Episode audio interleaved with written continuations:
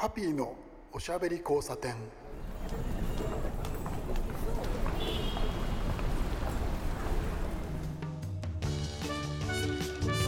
こんばんは。ハッピーこと飯塚敦です。今夜も聞いてくださってありがとうございます。夏です。まあ夏もね終わりという感じに、えー、まだまだならないよね。8月超えてもまだまだ暑いと思うんですけれど。とにかくですね汗だくで汗だくでこのスタジオに来るまでもですねまあ汗だくになるわけですよ。で、えー、先週先々週と続きまして一人語りなんですけれど夏とくればカレーカレーの話題を2連発やってみましたえっとねこの番組としては珍しいんですよカレーの話題を続けちゃうというのは。え、実は意識をしてねカレーの話題をね少なめにしてるというのが実はありまして。えなんで？アビさんはカレーだからいいじゃん。わかります。そうなんだけどね、えー、いつものねカレーのハッピーではないイメージの、えー、ハビさんの、えーアナザーワールドみたいのを、えー、この番組でね、えー、皆さんにお届けしたいというところがあって、え、意識をしてやっていたんですけどまあそうは言いながらですねこの季節はやっぱりですね仕事もそうですしプライベートもそうなんですけどやっぱりカレーカレーカレーなんですよ、えー、先々週お送りしたセブンイレブンの話もそうだったですよね、えセブンイレブンの、えカレーのキャンペーンありましたよね、え25日に終わったのかな。美味しいものがたくさんあってね、えー、終わっちゃうのかもったいないなデリーのこあのカシミールとかあれもう食べられないんだあの味はって、えー、思いましたよ。まあそれはもちろんですね。上野店に上野本店に行けばいいというだけの話ではあるんですけどカレーカレーときましてですねカレーの話題をちらっとしてカレーじゃない話題に、えー、今週はね戻ろうと思ってるんですよ。ちょっとですね、え3日前2日前かな、えー足利栃木県ですねね行ってきたんですけどその時の話を今日はねしようと思うんですよ、えー、もちろん何をしに行ったかっていうと、えー、ご飯食べに行ったんですけどね。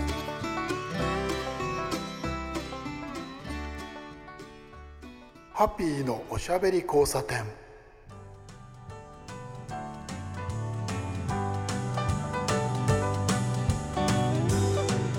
はいそういうことでですね冒頭の話でも出ましたえー、3日ほど前だったんですけれど栃木県の足利市に出かけてきました。電車で行ったんですけれどね、えー、足利。特にねこれといって用事がある場所じゃないんですよ。普段は。普段はなんですけどね。北関東、えー、群馬とか栃木とか茨城とか。割とね僕はあの車で、出かけたりします。カレーの取材なんですけれど、えー、都市部よりも、えー、そのね、え、1円という感じの場所を取材するのがね最近増えてきてますね。都市部はねあの皆さん知ってるお店が多いと思うので、えー、そうではない、えー、こんな場所にこんないいお店があるんだっていうところをねピックアップして歩いてたりとかするわけなんですけれど今回はそのですねカレーという取材ではなく食べ物のお店に行ってきました。名前はですねカンテラスというお店なんですねカンテラスのカンカンはね韓国のカンなんですよでえなぜそのカンテラスに僕が行きたかったかという話なんですけどね。そのお店を知ったのは、えー、ここ東京秋葉原からね奥、えー、いつもお送りしていますけれど、えー、デジタルキッチン。ここのね仲間でファン・インソンさんイン君が、えー、います。皆さんご存知ですよね、えー、デジタルキッチンにはですね、えー、フードスタイリストの、えー、日本第1号の人ですね。マノンさんとそれから、えー、韓国料理の研究家ファン・インソンさんイン君が、ー、所属をしてます。あと僕も一緒に、えー、面倒見てもらったんですけど、えー、そういう感じでですね、え、スタジオの中でちょっと話題が共有されるところがあるんですけれどイン君が、え、フードコーディネートをしたお店がオープンするよっていう話をですね聞きつけたんですよあ何？そうなの？そうなの？えーって思って驚きまして、確かにね最近あのちょっとスタジオに通ってる時にいくんがねあのいろんなお仕事をしてる中でちらりそういうのも見かけてたんですけれど、えー、かなりですね力を入れたお仕事だったみたいであなんだよちょっとそれお店開いたんだったら行きたいじゃないって思ってたんですよ。それでまああの割とですね 思い立つと早いタイプの、えー、僕なんですけれどあの相手からねだから3日目かなオープン3日目に、えー、飛び込んだという話になりました。これがねなかなか楽しかったんですよ。えー、電車で行くとね、えー、僕の場合あの東京下町に住んでいます。まあ割とあのここ、え、秋葉原というかですねここはあの神田岩本町ですけれども岩本町、えー、豊新宿線が走ってるじゃないですか。そこから、えー、4つ5つ乗ったところに僕住んでるんですけれど下町から行くとなると、えー、東武電車に乗るっていうのがね、えーまあ、パターンというかありましてバスでね、えー、たまたまだったんですけどバスがすぐ来たんでバスに乗って浅草に出て浅草から、えー、スペーシアですね、えー、あれね電車電車の名前何だったっけな、えー、両毛じゃなくて日光じゃなくて、えー、その手のですね、えー、スペーシアというあの特急に乗ってで、えっと、足利市駅、えー、足利市駅に、えー、降り立ちました。これがね結構遠いんだわ。それはそれなりに電車に乗ってる時間もあってまあただですね僕あの電車乗るの好きなのでで、えっと、車じゃなくて珍しくね電車を使ったんでちょっと楽しかったんですよ。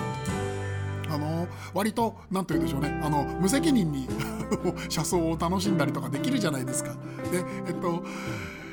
東武電車はね、えー、どこだっけあれそう草加じゃなくて、えっとね、あれだ春日部？春日部の辺りに確か春日部駅を過ぎてちょっとしたところに大きな操車場があるんですよね。それをね楽しんだりとかね車窓から。まあまああのー、東武電車のね、えー、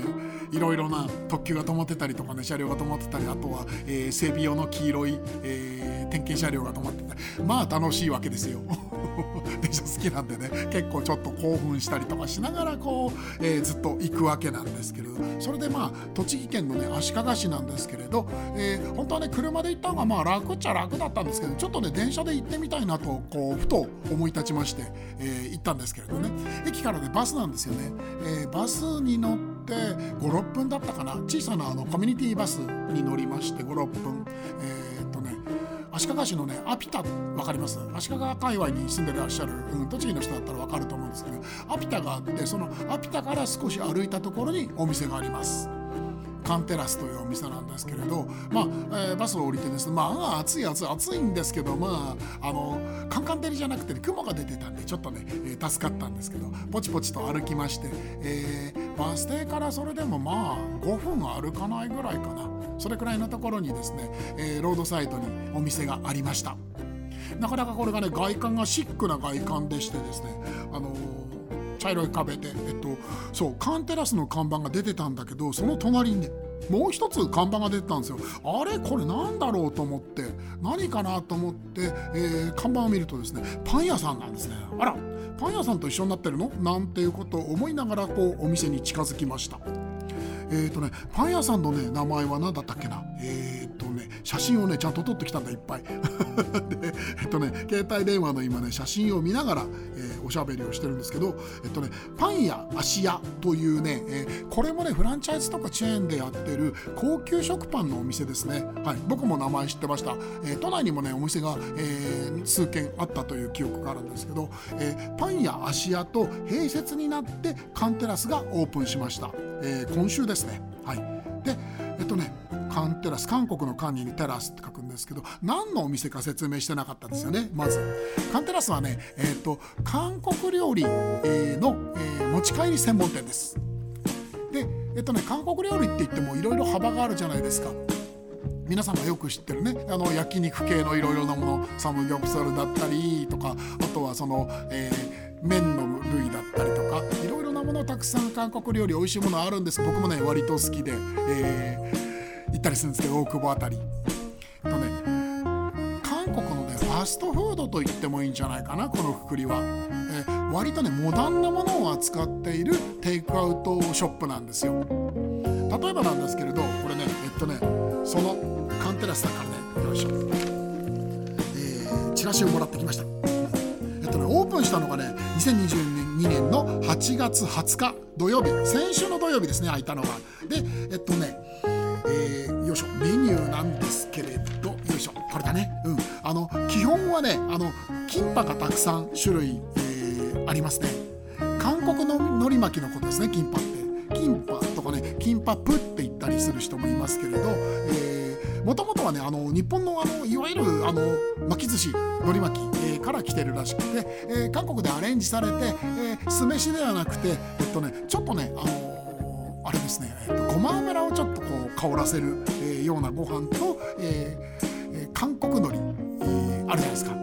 でもねあとねここんちのカンテラスのね、えー、っと海苔はねそんなにね韓国海苔韓国海苔んのりしてなかったんでね。あんまり強い味はついてなかったんですけど、そのキンパがね、えー、1234567種類もね選べるんですよ。面白いでしょ？わゆるあの韓国チキン流行ってますよね、えー、ヤンニョムチキンって言いましたっけ？あれがね、えー、やっぱりあのいくつか。ヤンニョムチキンはねいくつかというよりもあの味ですね。辛さを選べたりとかするんですよね。あとはね、えー、これもねやっぱり流行りですね。ハニーバターチキン知ってます？韓国の。これもね韓国の、えっと、若い人たちの間ですごく流行ってるファストフードで、えー、この2つがね、えっと、チキンでありましてあとはだからあれですね副菜的なものでえー、っとね海鮮チヂミとかあとは、えー、チャプチェですね。えっとチャプチェはあれだよね。え、っとあれあれあれあれあの細いあの麺のようなあのあまり詳しくない。いきなりねあの自分でやっといて振っておいてあうあうしちゃうわけなんですけど。あとはですねナムルのセットがあったりとかそういう感じのねあのー、まあ、えー、ファストフードに近い、えー、韓国料理。それからあとはえっとご飯。本格的にその何て言うんだろうランチにできるようなキンパ弁当、えー、これねえっとねキンパ弁当僕食べたんですけどこれはなかなか良かったんだよね後で説明しましょう。あとはねビビンバ丼とかあったりとかあとはホットクもありますよね。ホットクアイスなんてのがあってこれはちょっとですね、えー、ああやめようこれは。これはほっとけないって言おうと みんなも予想がついたと思ってやめたんですけれど、えー、ホットクをねあのこうギュッとこう添えたアイスがあったりあとはねスムージーがいろいろあったりとかしまして、えー、非常にですねいろいろな、えー、なんて言ったらいいんだろうな。韓国の今というような感じの、えー、ファストフードが揃うお店です。でファストフードファストフードって言っちゃうと、えー、イメージでいろんなイメージあると思うんですけどちょっとチープなんじゃないかって思うじゃないですか。それはね全然なかったんですよね。すごくしっかりしたいいものを出してくれていました。でねえっとまあお店なんですけどすごくね綺麗なお店でですねもちろんあの出来たてだからっていうのもありますけどパン屋さんと併設っていうのはすごくね面白くてねでパン屋さんのカウンターとあとは、えっと、カンテラスのカウンターが並んでいましてでまあちょっとあのほんのり雰囲気を変えて、えー、分けてやるっていう感じなんですけどでもあの、え、全体店全体の中では統一感が出てるんですねなかなかこれがおしゃれなんですよ。うんと韓国そのいわゆるそのエスニック料理というふうに捉える人も未だ多い日本ではありますけどそういうことではなくてまあインド料理とかそういうのもそうなんですけれど2022年において別にその何て言うんだろうな例えばインド料理だからそのインドのその仏像のあの彫刻が置いてあったりとかその旗が置いてあったりしないといけないっていうのはちょっとそういう話じゃないですよね。普通のイタリアンとかフレンチみたいな内装で、えー、インド料理とか、えー、それからまあ韓国料理もそうですけど食べさせてくれるというのはもう当たり前になっていてそれが現代2022年の夏だと僕は思ってるんですけどそういう感じのね、えー、ノリがカンテラスにはあります。えー、スマートでねどっちかっていうとだから本当にあのパン屋さんのねあのシックな感じノリがあるおしゃれなお店なんですけど、えー、そこに行ってですね、えー、料理を選びました。え、棚があってね棚にあのキンパがいくつか並んでたりとかあとは、え、冷蔵ケースの中にあのナムルが置いてあったりとかいろいろあったんですけれどねちょっと実はですねこれは心配してたことがあってパン屋さんと一緒なのか匂い大丈夫かとかちょっと思ったんで全然そんなことなかった、うん、逆にパンのいい匂いがほんのりするような感じでねへえと思ってあ上手にコントロールしてらっしゃるんだななんてこと思ったんですけど。えー、レジでね親切なお姉さんがいていろいろ説明をしてくれて、えー、選びました。僕はねその時今あのー、一人で行ったんで、えー、そうだなお弁当あのー、チとディナーの間っていう感じでねブラブランチはあれはちょっと違うかな。あのもういいな時間的には4時ぐらいだった16時ぐらいだったんですけどでもね、あの、お昼ご飯らしいお昼ご飯を食べてなかったんでちょっとお腹が空いていたんでさっき話に出ました。キンパ弁当をね頼んだんですよ、えー、これがですねなかなかこれあの、やっぱりね一押しっぽいんですよね。えっとカンテラスメニューが一気に食べられるお弁当というようなキャプションがついてました。これがねなかなかねよくって。それであの何て言うんだろう。カスタマイズもしてくれるみたいでご予算に応じてお作りすることも可能ですって言ってくれてるんですよ。僕はあのスタンダードな標準なものを、えー、まずは頼んでみようと思ってお願いをしました。えっとね880円、えー、税抜きなんですけれど。なかなかねこれがね良い内容だったんだよな。まずね、えー、ンパがですね5切れぐらい入ってるんですよ。キンパの5切れはね結構ねお腹いっぱいになるよ。うん。割となんかあの満足感があって。まあそれでもまあそれだけだとちょっと足りないなって感じじゃないですか。でそこにですねヤンニョムチキンがつくんですよ。ヤンニョムチキンがねかなりあのヤンニョムチキンって割とあの僕はその奥部とかで見ると傾向として結構ねごっついっていうか大きいんですよね一つが。まあその大きいやつが3つも入っててですね。これとキンパでまあまあこれはお腹いっぱいになるよねっていうようなセットです。でそれにねあとはねあと付け合わせ的な感じでえっ、ー、とね、えー、ナムルですね。ミックスした、えー、もやしナムルがね入っててこれがねちょっと面白かったんだよなこれも後で、えー、説明しましょう。であと面白かったのはこれにね、えー、フライドポテトいわゆるフレンチフライもね添えてあるんですよかなりあのなんていうかボリュームのある、えー、お弁当ですでねあのー、まず僕がね面白いなと思ったのが、えー、キンパのキンパ弁当の名前なんですけれどあのまあ、韓国料理が入ってるんですけどその中にねフライドポテトが入ってるっていうのはなるほど2022年っていう感じがしたんですよね。今っぽいというか。うん、ファストフードだし、えー、それからあとは、えー、ミクスチャーでもある、うん、別に伝統料理を出すという決まり事があるわけではないので、えー、他のものをねちらりこういうふうに、えー、載せたりとかするのもね僕はありだと思うし意外なぐらいねこれがねよくあったんですよ。それが面白かったですよね。えー、まずはまずはですねキンパの感想なんですけど、えー、一口食べたんですよね上品だったんですよあれあれと思って、えー、キンパのイメージっていうのは僕はありまして、えー、結構ねいろんなところで大久保でその本当にあの本場の韓国のねコックさんたちが作ったやつも食べてますしソウルに行って、えー、買って食べたこともありますし、えー、デパ地下ですね。デパ地下もねかなりあのこうブランドバリューの高い韓国料理店がキーパー出してたりとかするんですけどね。えっとねそれよりもね味がねちょっと薄かったんですよ。薄いという言い方をしましたけど、えー、薄いというのは僕はちょっと正解だとはね思ってなくて薄いというよりも言うよりもねどっちかっていうとね上品というイメージがあったんですね。でそれでねあのまあキンパーそんな感じなんですけれどこれがねなんかちょっと後でね話を聞いたんですよ。これあのインクと一緒にあの、えー、ここで、えーと、デジタルキッチンでお仕事をしてるスタッフさんに聞いたんですけど実はキンパってあの日本であの売ってるちょっと強めの味のものよりももうちょっとね薄めの味のものがねスタンダードらしいんですよ。なるほどねと思って、うん、インクがねそういう風にあのってくれてるみたいでなるほどなそういうところにその何て言うんだろうなチューニングを合わせていったんだなっていうのがね分かる味でよかったですよこれなかなか。えー、っとねまずはだから、えー、とそんな感じのですね本当にごま油もねそんなに強くなくってその雰囲気風味っていう感じで、えー、ふわりとした感じで。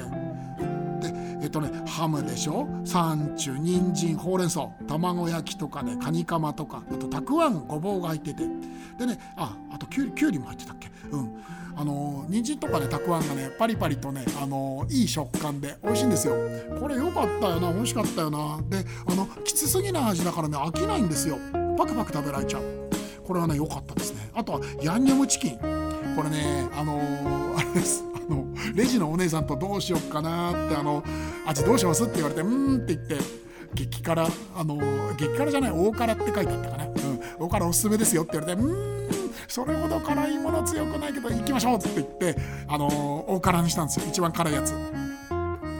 外や辛いんですけど辛いんですけど最初ね一口食べた時はね割とあれ？大したことないな。あなんだ大辛ってことじゃって思ったところでうわっ辛さが来てますね。あの韓国のヤンニョムチキンのあの味ってそうだよね。あの最初の一口の印象がちょっと甘い感じの優しい感じで後から辛さが追っかけてくる感じで。追っかけの辛さが、結構な辛さでおおと思ったんですけどでもねあの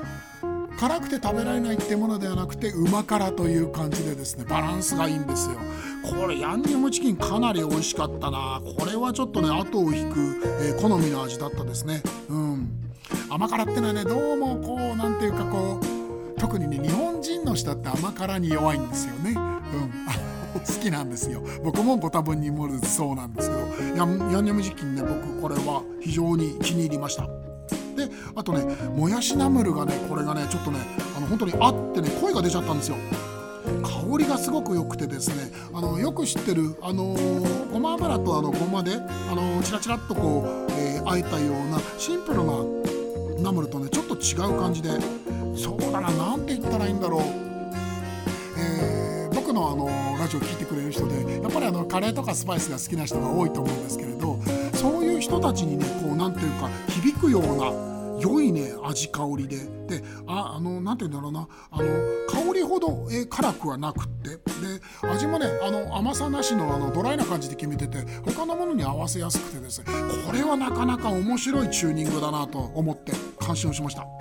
うん。あとねポテトがついてたわけなんですけどね。フレンチフライ。面白いなと思って。うん。これまあ今風のスタイルだよね。これはありだった。あのねヤンニョムチキンのねソースにね絡めて食べたらねまあこれがやめられないわけですよ。もっと欲しいという。うん。こういうねあの何て言うんだろうな。他の味とミックス食べっていうのはね面白いからナムルと合わせてもよかったですね。ポテトやっぱり万能だよね。で塩味はあんまり強くしてなかったのでこれもね良かったですね。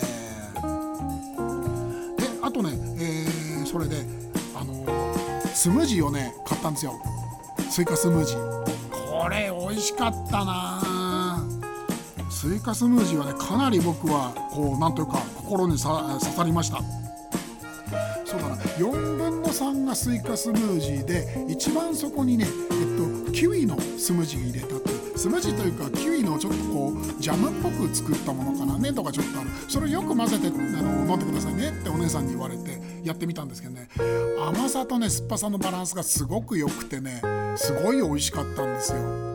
あのー、僕ねスイカのあの思い出なんですけどスイカのねジュースの思い出。もうずいぶん前です。20年近く前ですけどえっとねあれバリ島だね。インドネシアの,、えー、のね、フォーシーズンズの、えー、ウブドというところに泊まったんですけどそこであのテラスでスイカジュース飲めるっていうんで飲んだんですけど美味しくなかったんだよな 以来あれ以来どうもスイカをジュースにするとかそういうスイカ自体は大好きなんですけどね。あのちょっといじくるのがね苦手というそのトラウマがあったんですけど見事それを払拭してくれて。えー、スイカにもう少しそのあれですね。あの多分お砂糖的なものというか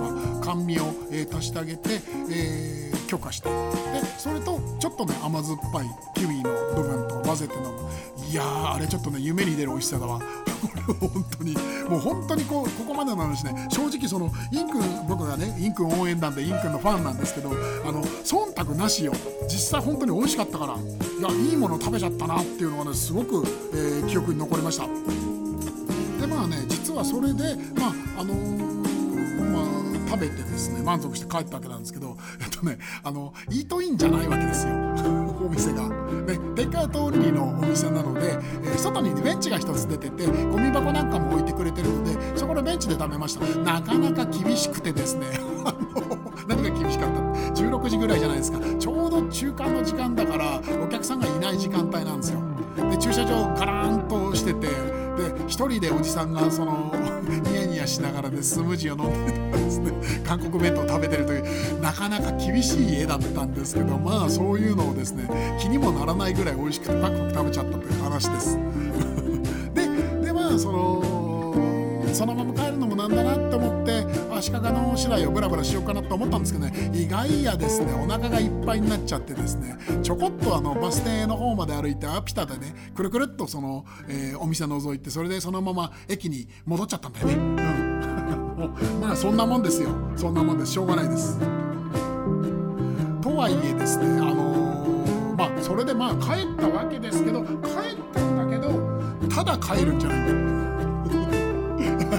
いやあのまあただ帰ったんです。すいません。ただ帰ったんですけどただ帰るって言ってもですねああパタンだってなんだろうただ帰るって言ったってそのつまんないじゃないですか。ただ帰るのは嫌なのでちゃんとねお土産を買ってたんですよ。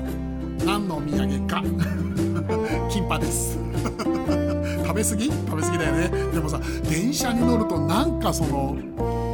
なんか食べたいじゃないですかお弁当的に。うんあれをねやりたくなってですねあの別に本当はねあの電車で食べるつもりはなかったんですよ。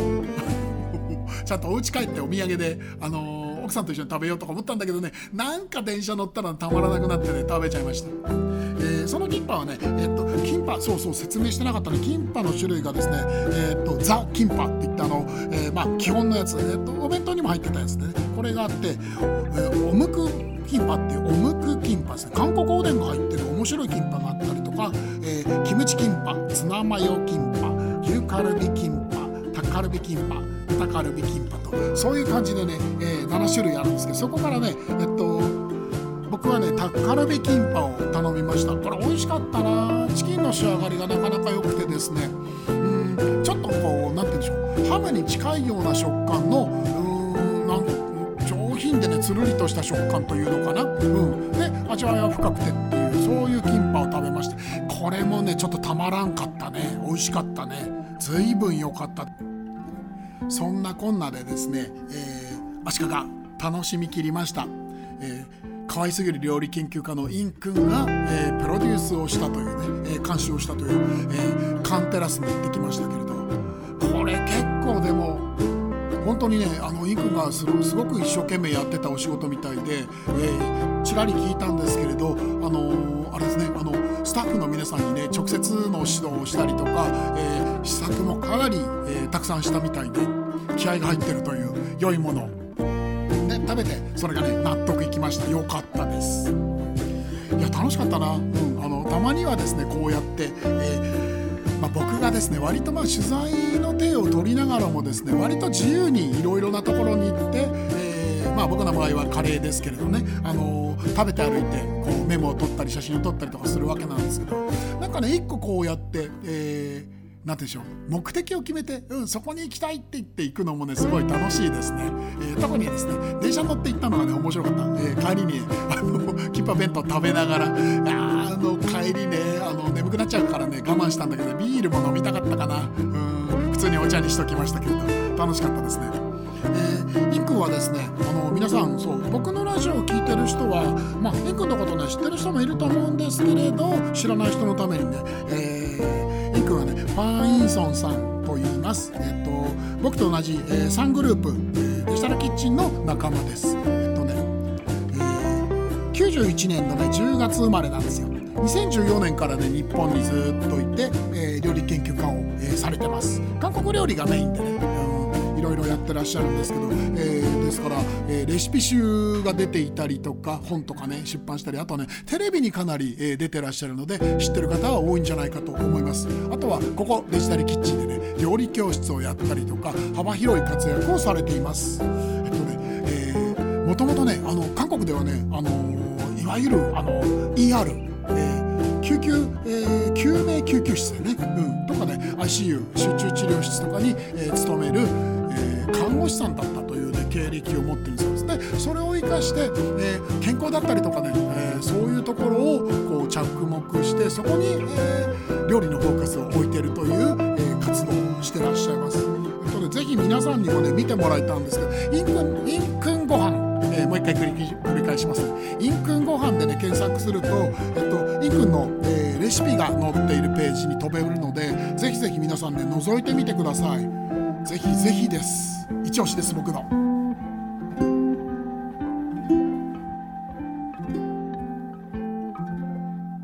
ハピーのおしゃべり交差点。いかがだったでしょうか？そんな感じでですね、えー、食を巡る旅というのが僕は一つテーマでありましてずっとねこれは続けているんですけれど何か一つテーマを決めて、えー例えばその僕の場合は食なんですけど特にその、えー、カレーだったりとかあとね、えー、それ以上にこだわるのは一次産業に近い場所でご飯を食べるなんてねなかなか楽しいもので、えー、農家さんとかね、え畜産業の方とかが、えその町でやっている、え町まで行ってそこのレストランでご飯を食べるなんてねなかなかいい体験なんですよ。今回はね、えっと、インくんの、えメニュー、えレシピを求めて、え栃木足利まで行ってきました。えー、最後にねカンテラス、えー、覚えておいてください、えー、カンテラスとの名前で検索をしてください。できたばっかりのお店です。そうそうあとお知らせ今日珍しく。この放送のね前の日、えー、昨日なんですけど木曜日の夜にねマロンさんと2人で、えー、マロンとハッピーのスパイシーな夜というですね生放送をしました。それもぜひ YouTube に上がっているから検索してみてください。さてさてそろそろ今日もおしまいです。お相手はハッピーこと飯塚淳でした。おやすみなさい。